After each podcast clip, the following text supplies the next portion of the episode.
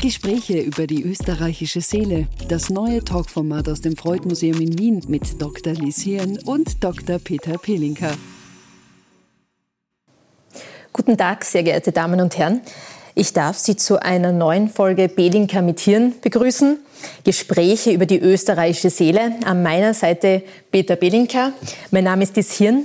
Und heute haben wir einen ganz besonderen Gast. Ich darf Martin Schenk begrüßen. Er ist stellvertretender Direktor der Diakonie Österreich. Er ist Aktivist, er ist Sozialexperte, er ist Sprecher der Armutskonferenz und er ist auch Psychologe.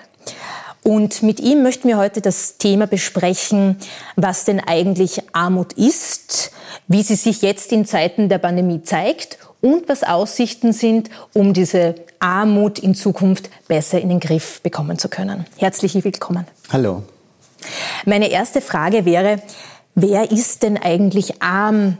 Also wen, wen kann man quasi als arm definieren? Gibt es da Kriterien, das festzustellen, auch schon vor der Pandemie, wie das ausschaut, das Leben oder die Person eines Armutleidenden? Als erstes klar wenig Einkommen, wenig Geld, knappe Finanzen. Aber das Zweite, was immer noch dazu kommt, ist, wenn die Lebensbedingungen schlecht sind. Also wenig Geld ist das eine, mhm. aber feuchte, schimmlige Wohnungen haben, für die Kinder keine Schulsachen kaufen zu können, Angst zu haben, dass man die Monatsrechnung gar nicht zahlen kann. Das nennt man dann Deprivation, soziale Deprivation. Und wenn das dazukommt, spricht man von Armut und Ausgrenzung. Und das ist die aktuelle Armutsdefinition in ganz Europa.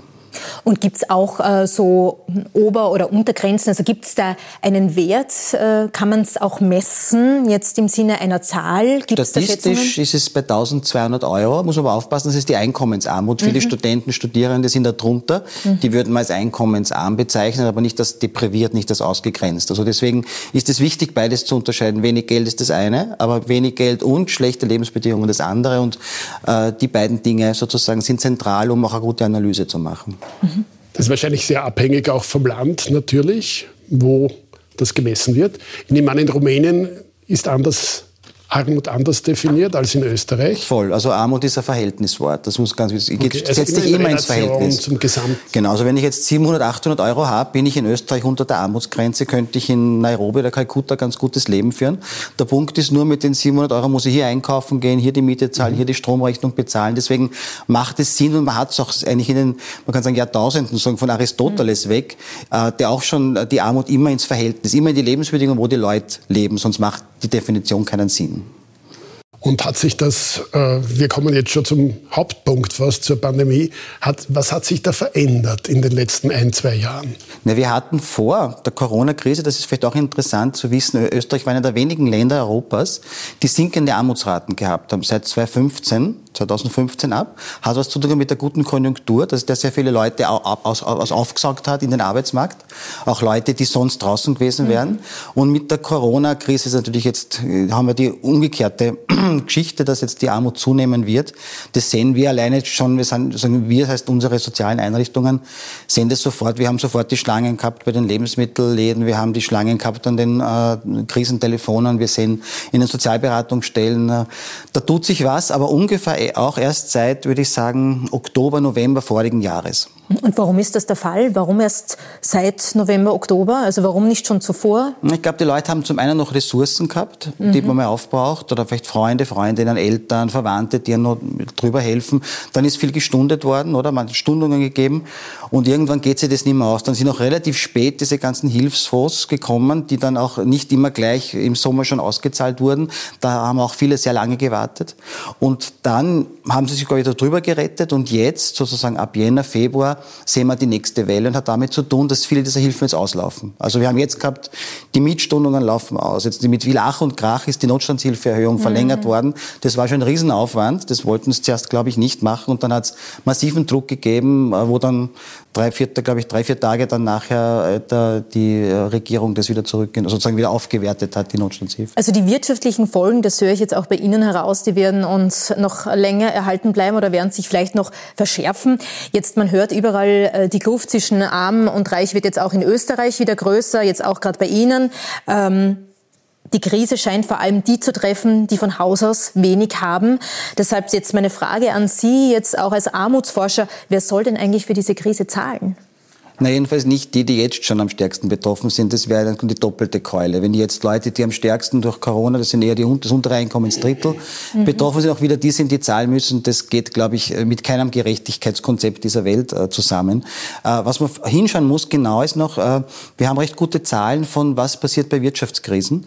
Äh, Anthony Atkinson, ein großer Sozialwissenschaftler, hat das erforscht über 40 Wirtschaftskrisen und ist draufgekommen, dass die Ungleichheit nicht sofort steigt. Also nicht im ersten, nicht im zweiten, sondern eher im dritten, vierten. Das war auch 2008 nach der Finanzkrise so, dass erst 2011, 12 sozusagen die Langzeitarbeitslosigkeit gestiegen ist, die Ungleichheit gestiegen ist. Also es gibt eine Verzögerung. Und auf das müssen wir, glaube ich, genau schauen, dass man vielleicht hoffentlich dieser Virus in einem Jahr irgendwie halbwegs überwunden ist. Alle sagen Juhu.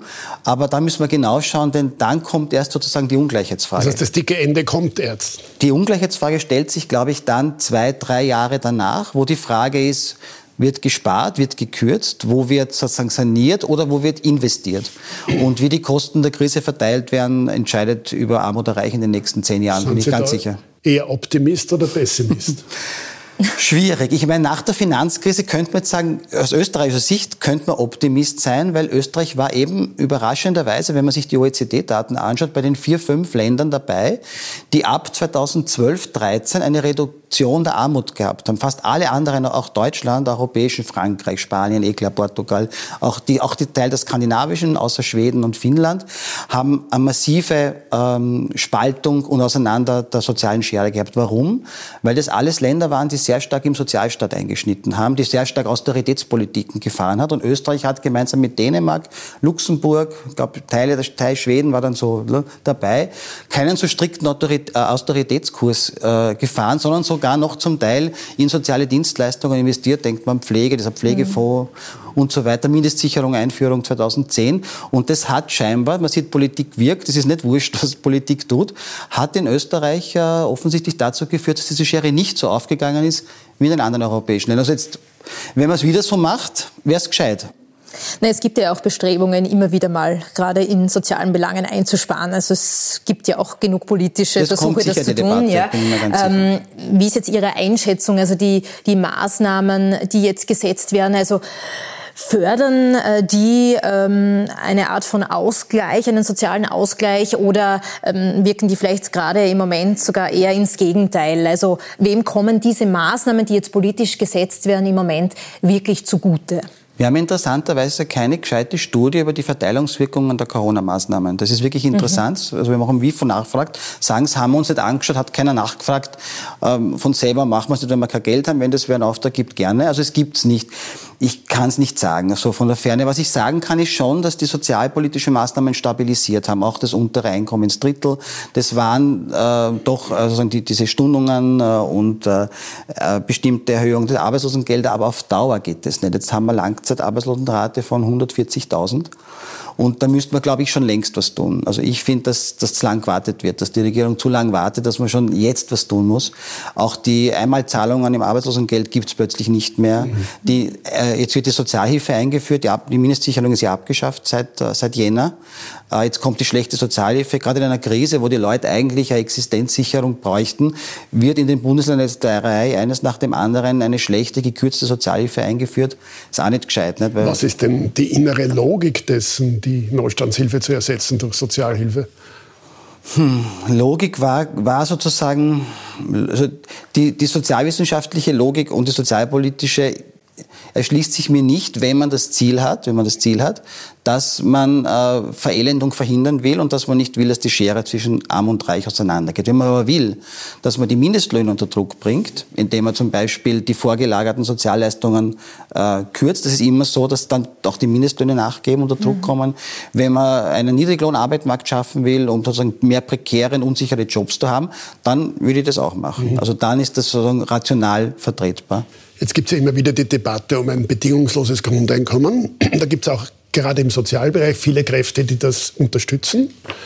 Aber das ist ja ein doppelseitige Schwer, irgendwie was Gefährliches auch. Oder? Wir sind da gespalten. Also die Armutskonferenz gibt es die Hälfte. Ich kann sagen, die Armutskonferenz sagt super Grundeinkommen mit guten Argumenten. Ja. Und die andere sagt, das ist ganz gefährlich, auch, auch mit, guten, guten Argumenten. Argumenten. Und ich bin da auch ein bisschen feig, wenn ich so äh, zugeben kann.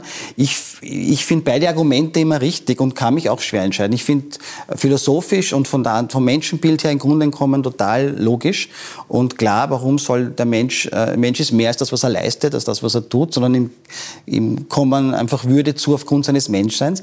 Wenn man sich aber dann durchrechnet und genau schaut, wie wirkt es und wie sind die Mitnahmeeffekte, dann ist man sich nicht so sicher, ob es gut wirkt. Ja, da würden ja alle, nur zur Klarstellung, ich glaube, da würden ja alle Sozialleistungen, bisher Sozialhilfen da wegfallen. Genau, zumindest die unten sind. Die, unten, ja. die, Gefahr ist, kann man sagen, was ist ein Argument, was aus, aus sozialstaatlicher Sicht, die Gefahr ist, ähm, dass gerade der präventive Sozialstaat, der sehr stark präventiv wirkt über seine vorgelagerten Systeme, mhm. Gesundheit, Bildung, äh, die universellen Leistungen, Familienleistungen, Pflegeleistungen und dergleichen, dass sozusagen diese, diese präventive Wirkung geschwächt wird und dass man sagt, na gut, am Schluss hat eh jeder äh, genug zum Leben. Was brauchen wir jetzt das noch? Das können wir jetzt ja irgendwie ein bisschen freier lassen, weil die Leute ja eh nach unten gesichert sind. Aber was du wahrscheinlich am Schluss hast, mehr Armut als vorher, weil diese präventive Wirkung so stark ist, die verhindert, dass die Leute ganz runterfallen. Du hast mhm. dann zwar sozusagen unten gesicherte Leute, dafür mehr unten.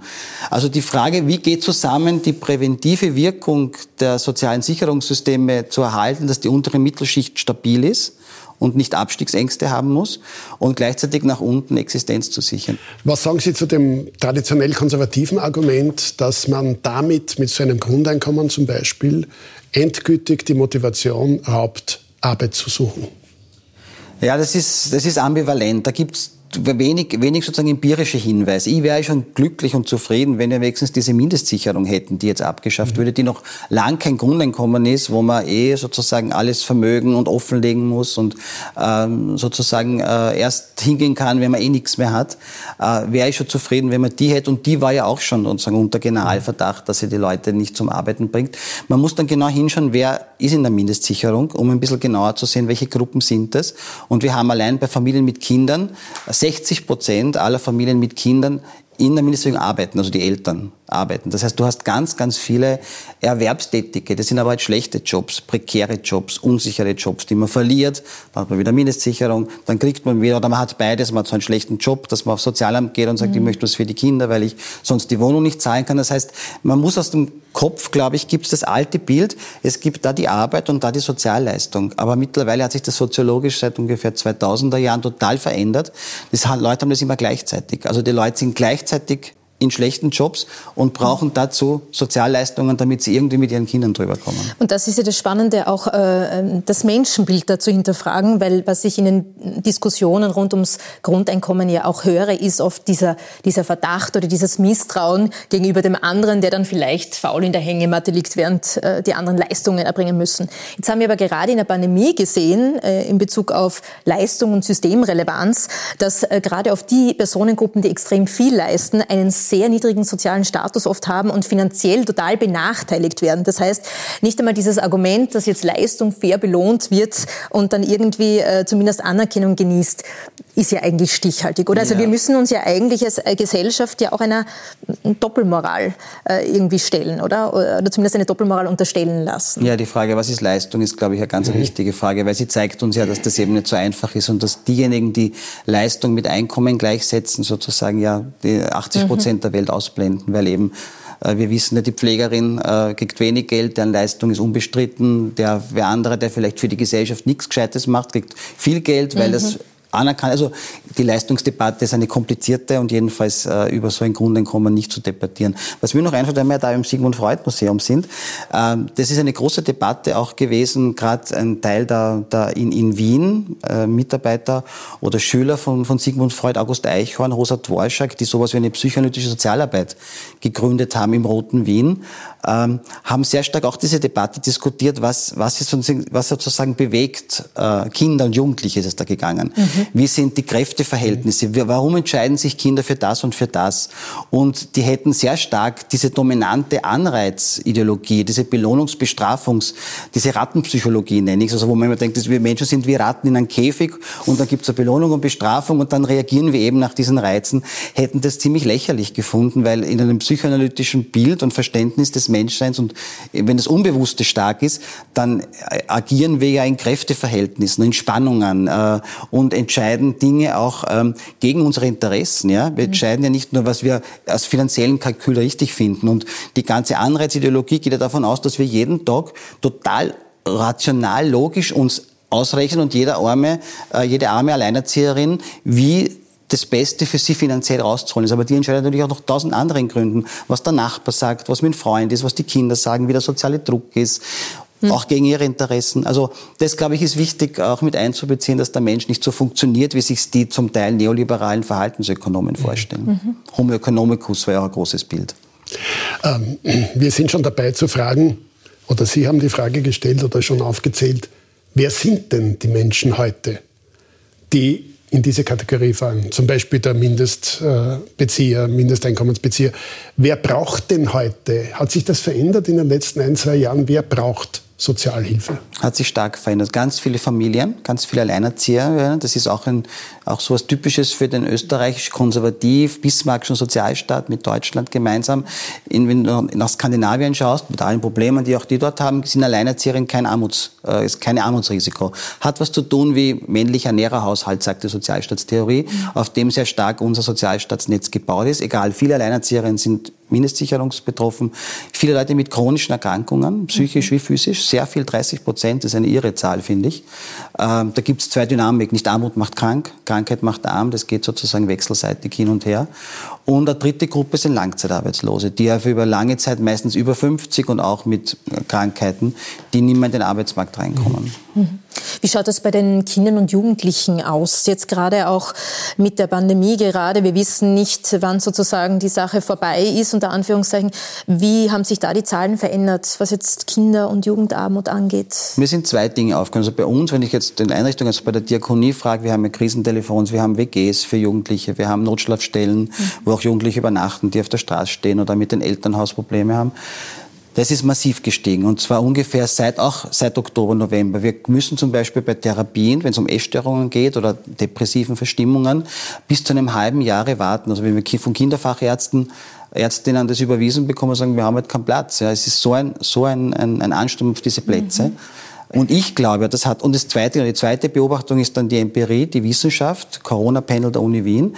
Da ist für mich total bei den psychosozialen Faktoren, fällt immer auf, am stärksten betroffen sind die über 65-Jährigen und immer die 14- bis 24-Jährigen und bei manchen Indikatoren sogar die 14- bis 24-Jährigen stärker Schlaf, Einschlafstörungen, nicht die über 65-Jährigen, 14- bis 24-Jährigen. Äh, was war noch? Äh, Depression, Erschöpfung, Müdigkeit, die 14- bis 24-Jährigen, Einsamkeit gleich auf die Alten und die. Also das heißt, da gibt es eine Gruppe, die, glaube ich, in ihrer, in ihrer Entwicklungs Herausforderungen total gebremst ist. Und das ist ja irgendwie logisch. Das ist so, wie wenn du ein einjähriges Kind, dessen Entwicklungsaufgabe ist, gehen zu lernen, anbindest. Ich glaube, so muss sich so 15-, 16-Jähriger fühlen, wenn es darum geht, ich will die Welt erobern, ich bin neugierig, ich möchte Beziehungen haben, ich möchte, es, geht um Sexualität, da geht es um all das und das kann ich, darf ich nicht. Und das, glaube ich, ist, ist schon ein Problem, ist ein Riesenproblem. Lösung habe ich eigentlich keine, außer, Lösung meine ich jetzt in Bezug auf diese Virologie, aber was auf jeden Fall gibt, wir haben zu wenig Therapieplätze. Wir haben 60.000 fehlende Therapieplätze, von Psychotherapie bis Ergo-Logotherapie und das ist ein, alt, ein altes Problem und es steht sogar im Regierungsprogramm, dass sie es angehen wollen tun müssen sie es halt. Was, was, auf was, Jetzt auf kam die Pandemie dazwischen, werden Sie sagen. Ja, eben, aber das finde ich ja das, das dümmste Argument, ja. dass wir jetzt immer hören, wir warten, bis die Pandemie vorbei ist und dann mhm. kommt alles. Das brauchen wir aber jetzt. Jetzt brauchen die die Therapie und jetzt brauchen die Langzeitarbeitslosen was und jetzt braucht es Existenzsicherung und jetzt braucht es was am Wohnungsmarkt. Mhm. Also das finde ich ein total, und das kommt ganz oft, also gerade auch aus dem, hören wir das aus dem äh, Sozial- und Gesundheitsministerium, was ich wirklich für einen Fehler halte, wo man das Gefühl hat, wo ist das Sozialministerium mhm. zurzeit? Nicht? Mhm. Das ist irgendwie nicht vorhanden und das ist schlecht und ist nicht notwendig. Ist ein bisschen angegliedert dem Gesundheitsministerium. Ja, und ist verständlich, ist ja. verständlich voll, aber es ist nicht gescheit und man müsste, glaube ich, und es ist eigentlich eine Chance, finde ich, mhm. dass ähm, das Soziales und Gesundheit in einer, in einer Hand ist, da, weil das ja so zusammenhängt. Wir wissen, man kann Leute mit einer feuchten Wohnung genauso töten wie mit einer Axt, ja, weil die haben dann Asthma oder man kann, wir wissen Unterschiede zwischen dem reichsten Wiener Bezirk Hitzing und fünf aus dem ärmsten sind sieben Jahre in Lebenserwartung. Mhm. Also das hängt ja so zusammen. Da könnte man so viel tun. Jetzt bekommt man den Eindruck, dass äh, in den Medien da auch ein, ein Konflikt, ich weiß nicht, heraufbeschworen wird oder verstärkt wird, nämlich zwischen den Älteren und den Jüngeren, die Sie jetzt auch gerade irgendwie geschildert haben. Also die ältere Gruppe, die natürlich auch andere Bedürfnisse hat als jetzt die 14- bis 24-Jährigen, die total eingeschränkt eingeschränkt sind. Jetzt stellt sich für mich die Frage, ähm, auch jetzt im Hinblick auf äh, Vermögen, Kostenübernahme, Chancen in Zukunft, Generationengerechtigkeit, äh, wie man vielleicht diese äh, Gruppen auch, diese Bevölkerungsgruppen auch kurzschließen könnte. Also quasi die Potenziale, die beispielsweise ältere Gruppen haben, jetzt zum Beispiel finanziell gesehen, auch für die jüngeren jetzt ganz stark eingeschränkten und benachteiligten Gruppen nutzen äh, könnte. Gibt es da Projekte, Programme, gibt es da Ideen, wie man hier auch Armut verringern könnte oder da Ressourcen? Also jetzt auf dieser könnte? gemeinschaftlichen Ebene gibt schon, gibt, natürlich ist das jetzt nicht flächendeckend, aber es gibt, es ist ganz viel entstanden, was wirklich noch immer hält. Mhm. Damals in den ersten Monaten des Lockdowns mit Besuchsdiensten, mit Stehkaffee, Cafés, in, in Gemeindebauten, äh, wo, was ich gesehen habe, wo, wo hauptsächlich junge Leute einfach alten Leuten helfen, einkaufen gehen, in Kontakt bleiben. Jetzt geht es auch ein bisschen mit den Testungen. Also mhm. da ist wirklich viel passiert und das ist noch immer so. Wir haben so Plaudertischal erfunden, äh, wo man sozusagen mit Abstand äh, einfach eine Karte hinstellt im öffentlichen Raum und dann miteinander ins Gespräch kommt. Also ich glaube, das könnte man, da, da ist was passiert. Äh, die große Konfliktfrage wird die sein, und die Verteilung der Kosten. Und das ist eine ökonomische und keine Generationenfrage. Mhm. mhm. Das wird eine Frage sein, wo lenken wir die Gelder hin, die wir brauchen, damit unsere Gesellschaft stabil bleibt mhm. und nicht sich spaltet und sozial in Arm und Reich zerfällt nachher. Mhm. Ich würde sagen, tatsächlich hat es ja vor allem in der ersten Phase der Pandemie Ansätze gegeben einer öffentlichen Debatte oder mehr noch einer verschwiegenen Debatte alt gegen jung. Ne? Also wieso müssen die Jungen für die Alten die Haupt, wie heißt das, Hauptzielgruppe oder die Hauptgefahren, die, die ja. Hauptrisikogruppe. Äh, wieso müssen die sich einschränken? Das hat sich ja, Gott sei Dank, sage ich mal mhm. jetzt zynisch gesagt, ein bisschen überholt, weil die Jungen, wie wir jetzt wissen, fast genauso gefährdet sind vom Virus. Und die Älteren außerdem, die ganz Hochrisiko, sind ohnehin schon weg von der Bildfläche, zynisch gesagt. Ja? Das heißt, ist das nicht ein bisschen jetzt blödes Wort, ein Hoffnungsschimmer, dass sich diese Bruchstelle zwischen Jung und Alt nicht mehr ergibt, weil alle betroffen sind. Mir ist es auch aufgefallen, dass im ersten Lockdown die Debatte viel härter war zwischen alt und jung. Wenn Sie sich erinnern können, auch die Klima, nicht die einen sagen, die Boomer und jetzt müssen wir für die, die uns das Klima kaputt machen. Mhm. Die Debatte ist weg und ich sehe das ähnlich wie Sie. Ich glaube auch, dass es äh, einfach auch durch, durch diese virologisch-demografischen Dinge äh, sozusagen äh, entspannt hat. Ähm, die Fragen, die wir jetzt haben, ein bisschen, ich glaube, es wird aber auch weg sein, war die Impfneidgeschichte, wer zuerst. Ja. Das mhm. ist aber, das kommt ist noch. Im Entspannen, Gott sei Dank. Auch im Gott zum Glück, ja. ja. Also ich glaube, die nächste nächste Frage wird sein, und Sie haben es ja angesprochen, wird die Verteilungsfrage sein. Es geht gar nicht anders, weil mhm. irgendwann, wenn, werden die Leute fragen, haben wir einen Job? Ist meine Wohnung nur leistbar? Was mache ich mit den Schulden? Wir haben jetzt ganz viele Schuldenberatungen, Leute, die diese Stundungen jetzt auslaufen. Die sind natürlich noch Zinsen auch noch angefallen. Äh, was passiert mit dem? Wie, wie wird mein mhm. Kind das, was versäumt ist, nachholen? Das werden die Fragen sein, die sich mhm. die Bürger und Bürgerinnen stellen, bin ich mir ganz sicher. Jetzt, wenn ich jetzt ganz salopp formulieren würde, äh, ist äh, oder könnte Armut in Österreich heilbar sein? Schwierig. Also Amartya Sen, großer Armutsforscher und, und Sozialethiker, hat immer gesagt, das ist immer schwierig mit der Ausrottung der Armut. Das ist oft mhm. gefragt und er hat immer gesagt, ihm ist schon recht, und da würde ich mich anschließen, wenn man sie verringert und verringert und verringert, also wenn das Ziel ist, sie immer weniger und weniger und weniger zu machen. Also ich glaube, ich glaube, dass das auch das ist, wo man, äh, wo, was erfol politisch erfolgreich ist. Ja. Also nicht die großen Utopien, sondern tatsächlich beharrliche kleine Schritte. Ich glaube in Bezug auf Armut, auf Armut äh, mhm. Verbesserung. Es gibt ja immer auch die konservative These, dass Ungleichheit auch ein Motor ist für gesellschaftliche Entwicklung. Das hat sich ja nach der Finanzkrise zumindest äh, als äh, falsch erwiesen. Und interessanterweise haben ja dann auch vom IWF und der OECD, also die Großwährungsfonds, äh, stark davor gewarnt, dass eigentlich die Ungleichheit der Ökonomie und dem, dem Wirtschaftswachstum schadet. Mhm. Und da hat sich sehr viel verändert, finde ich. Also das, ich bin gespannt, ob, ob wie wir es debattieren werden jetzt. Aber Ungleichheit ist in, in Wirklichkeit ab einem bestimmten Grad kein Motor mehr, sondern eigentlich hemmend. Warum? Weil er zum einen die Potenziale von Kindern und Jugendlichen nicht nützt, sondern sie einfach, jetzt sagen wir es ökonomisch vergeudet. Mhm. Man lässt einfach Kinder, die viel können, einfach äh, liegen sozusagen. Äh, und äh, weil sie einfach Folgekosten erzeugen. Weil wenn man die Schachteln sich anschaut, okay, dann hat man Leute, die lang keinen Job haben, die werden aber krank, die fallen dann im Gesundheitssystem auf. Oder Kinder, die oder Jugendliche, die keinen Job finden, werden vielleicht kriminell, das kostet wieder uns was mhm. in der Resozialisierung. Oder Leute, Obdachlosigkeit, ist überhaupt das teuerste. Jede Delogierungsprävention ist, glaube ich, 30-fach billiger 30-fach was von der WU, 30-fach billiger jemand zu verhindern, dass er aus seiner Wohnung fällt, als dann ihn als Obdachlosen zu mhm. betreuen. Also man kann das auch ökonomisch argumentieren. Mhm. Jetzt ist so, dass bis vor drei, fünf Jahren war der Fokus dieser Debatte sehr stark ausschließlich fast auf die Arbeitslosigkeit gerichtet. Ja? Mein Eindruck ist, auch das ist ein bisschen in den Hintergrund überlagert. Das heißt ja nicht, dass es nicht ist, aber es wird überlagert eben durch diese allgemeine Pandemie-Diskussion. Jetzt ist aber die Arbeitslosigkeit, wie wir wissen, dann spätestens mit dem Auslaufen, die Kurzarbeit wird auslaufen, als, als erfolgreiches Modell einer kurzfristigen Aufschub des Ganzen, wird bald größer werden, wieder die alte Debatte. Ist das nach, dann wieder der Hauptpunkt der sozialpolitischen Diskussion, die Arbeitslosigkeit? Ich glaube, wird sicher ein Hauptpunkt sein, aber ich glaube, wir werden mehrere, zwei, drei, glaube ich, Fokus, Foki haben. Das eine wird sein, eben Arbeitslosigkeit, Langzeitarbeitslosigkeit bekämpfen. Das ist ein 150.000, das noch nie gegeben seit dem äh, Weltkrieg. Da zu überlegen, was gibt es dafür auch für innovative neue Konzepte. Es gibt ganz interessante Sachen. Jetzt auch wieder, wenn wir, hier sind Maria Jaho, der Arbeitslose in Marienthal, mhm. gibt gerade in Kammert Neusiedl ein Pilotprojekt mit dem AMS, das versucht quasi mit Langzeitarbeitslosen und gemeindenahen Dienstleistungen zu arbeiten. Mhm. Und es wird auch äh, wissenschaftlich betreut. Ähm, das, das zweite Feld wird Wohnen sein. Also wenn, mhm. wenn vor Corona war es so, jetzt ist es natürlich anders, aber vor Corona war es so, die Leute, warum sie zu uns in die Sozialberatungsstellen kamen, waren drei Dinge. Das war Wohnen, Wohnen, Wohnen. Also leistbares Wohnen, das ist ein Top-Thema. Ich glaube, das wird, wird bleiben und kommen. Und das dritte wird schon diese soziale Frage sein der Existenzsicherung, weil viele einfach da rausfallen werden, so wie es jetzt, wie es jetzt ausschaut. Und auch viele kleine Selbstständige, die sich gefragt haben, wer ist neu Selbstständige? Mhm. Ich AGs, Leute mit kleinen Aufträgen oder die vielleicht mit einer Mitarbeiterin die gehabt haben, denen sind die sind voll weggebrochen, die Aufträge. Und werden wir sehen, ob das dann einfach so nahtlos wieder anschließt. Ja. Mhm. Gerade eine Zeit lang diese Zielgruppe, ja ganz groß Start-ups und alle werden eigenständig EPUs florieren und so die Grafiker und alles, die sind ja jetzt hauptbetroffen. Hauptbetroffen, ja. Wir haben eine Studie gemacht im Auftrag des Sozialministeriums, Armutsbetroffene und die Corona-Krise. Jetzt machen wir die Follow-up-Studie und das ist die Gruppe, die massiv, auch Künstler, Künstlerinnen, die massiv, massiv betroffen ist.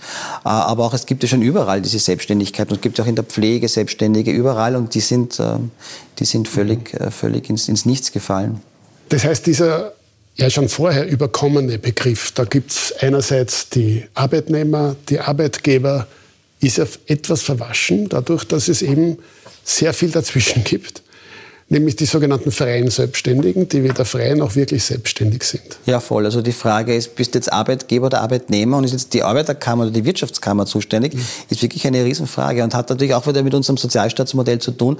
Da braucht sicher eine Zukunftslösung. Also das ist auch zum Beispiel Arbeitslosenversicherung für mhm. Selbstständige. Ich glaube, sowas muss man sich jetzt überlegen, weil das hat man jetzt gelernt aus der Corona-Krise, da gibt es eine Riesenlücke.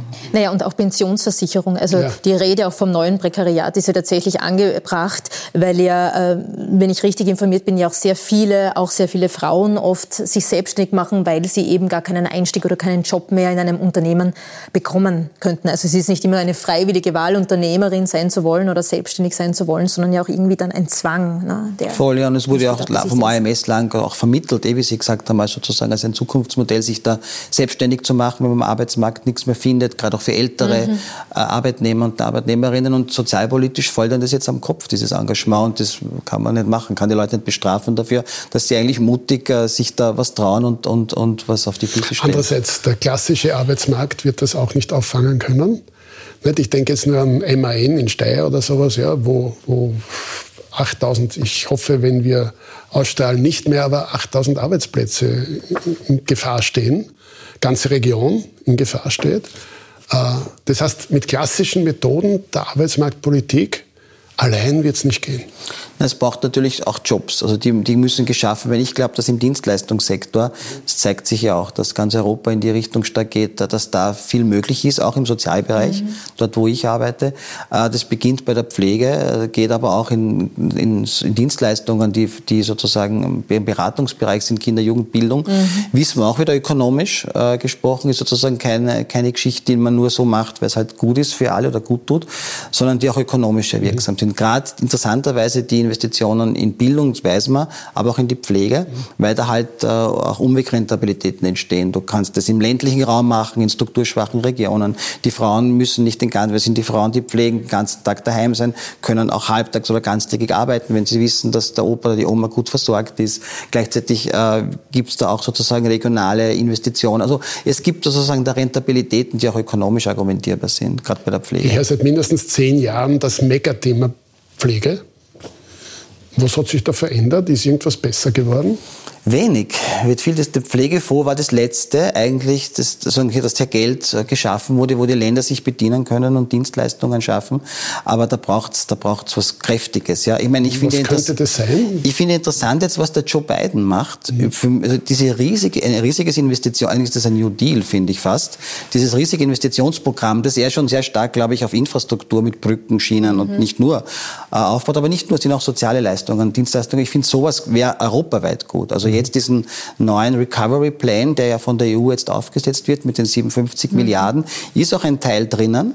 Aber ich glaube, das gehört noch viel stärker, viel stärker gemacht und es wird den Betroffenen helfen, es wird der Ökonomie helfen und es wird auch den Aufbau nach Corona beschleunigen. Herr Schenk, jetzt zum Abschluss, wenn es eine Maßnahme gäbe, die Sie jetzt gleich umsetzen könnten, das heißt, Sie haben die politische Macht, Sie haben auch die Ressourcen, die ökonomischen Ressourcen äh, hinter sich, was wäre das denn? Eine schwierige, wahrscheinlich bei den Schulen, Schulen verbessern, also das Schulsystem so äh, organisieren, das wissen wir, wie das ungefähr geht, äh, dass Kinder aus benachteiligten Familien dieselben Chancen haben wie alle anderen. Das hieße dann vor allem wahrscheinlich äh, Personal aufstocken, finanzielle Ressourcen. Ja, da gibt es diese Idee des Chancenindex um Schulentwicklung. Da gibt es ganz gute Beispiele in London, wir, wir haben uns das in Toronto angeschaut, mhm. in den Niederlanden. Du musst kombinieren mit, mit mehr Ressourcen für Schulen, die schwächer sind, sogenannte mhm. Brainbook-Schulen, mit einer Schulentwicklung. Und zwar sollen die eher die Schulen voneinander lernen, die ähnlich sind. Also nicht die Idee, dass mhm. die Besten, weil das beschämt eher die Schwächeren, sondern die ähnlich sind, aber trotzdem äh, sozusagen unterschiedlich gute Leistungen bringen. So haben das die Londoner gemacht und haben hervorragende, hervorragende Ergebnisse erzielt. Gut, ein Teil dieser neuen Bildungspolitik müsste wahrscheinlich sein, auch in Frage stellen, dass mit zehn Jahren die Zukunft von Kindern fixiert wird. Ja, wir wissen ziemlich klar aus den Bildungsstudien, drei Dinge sind es, warum es Österreich nicht klappt. Erstens Halbtagsschulordnung, ist zu wenig. Es braucht ganztägige gute. Das zweite, die Trennung mit zehn ist zu früh. Und das dritte, was Kontexteffekt heißt, dass eben es Schulen gibt, wo sich die schwierigen ähm, Probleme sozusagen bündeln. Mhm. Und die drei Dinge muss man angehen. Das eine mit Chancenindex, Ressourcen, Schulentwicklungen. Das eine, die Schule äh, ganztägig führen, aber gut qualitativ. Und das dritte, wie es übrigens der Rest der Welt macht, außer nur mit Deutschland und Österreich, äh, bis 14 eine gemeinsame Schule zu machen. Mhm. Vielen Dank, lieber Herr Schenk, fürs Kommen und für die vielen Antworten. Ihnen, liebes Publikum, auch fürs Zusehen. Bis zum nächsten Mal.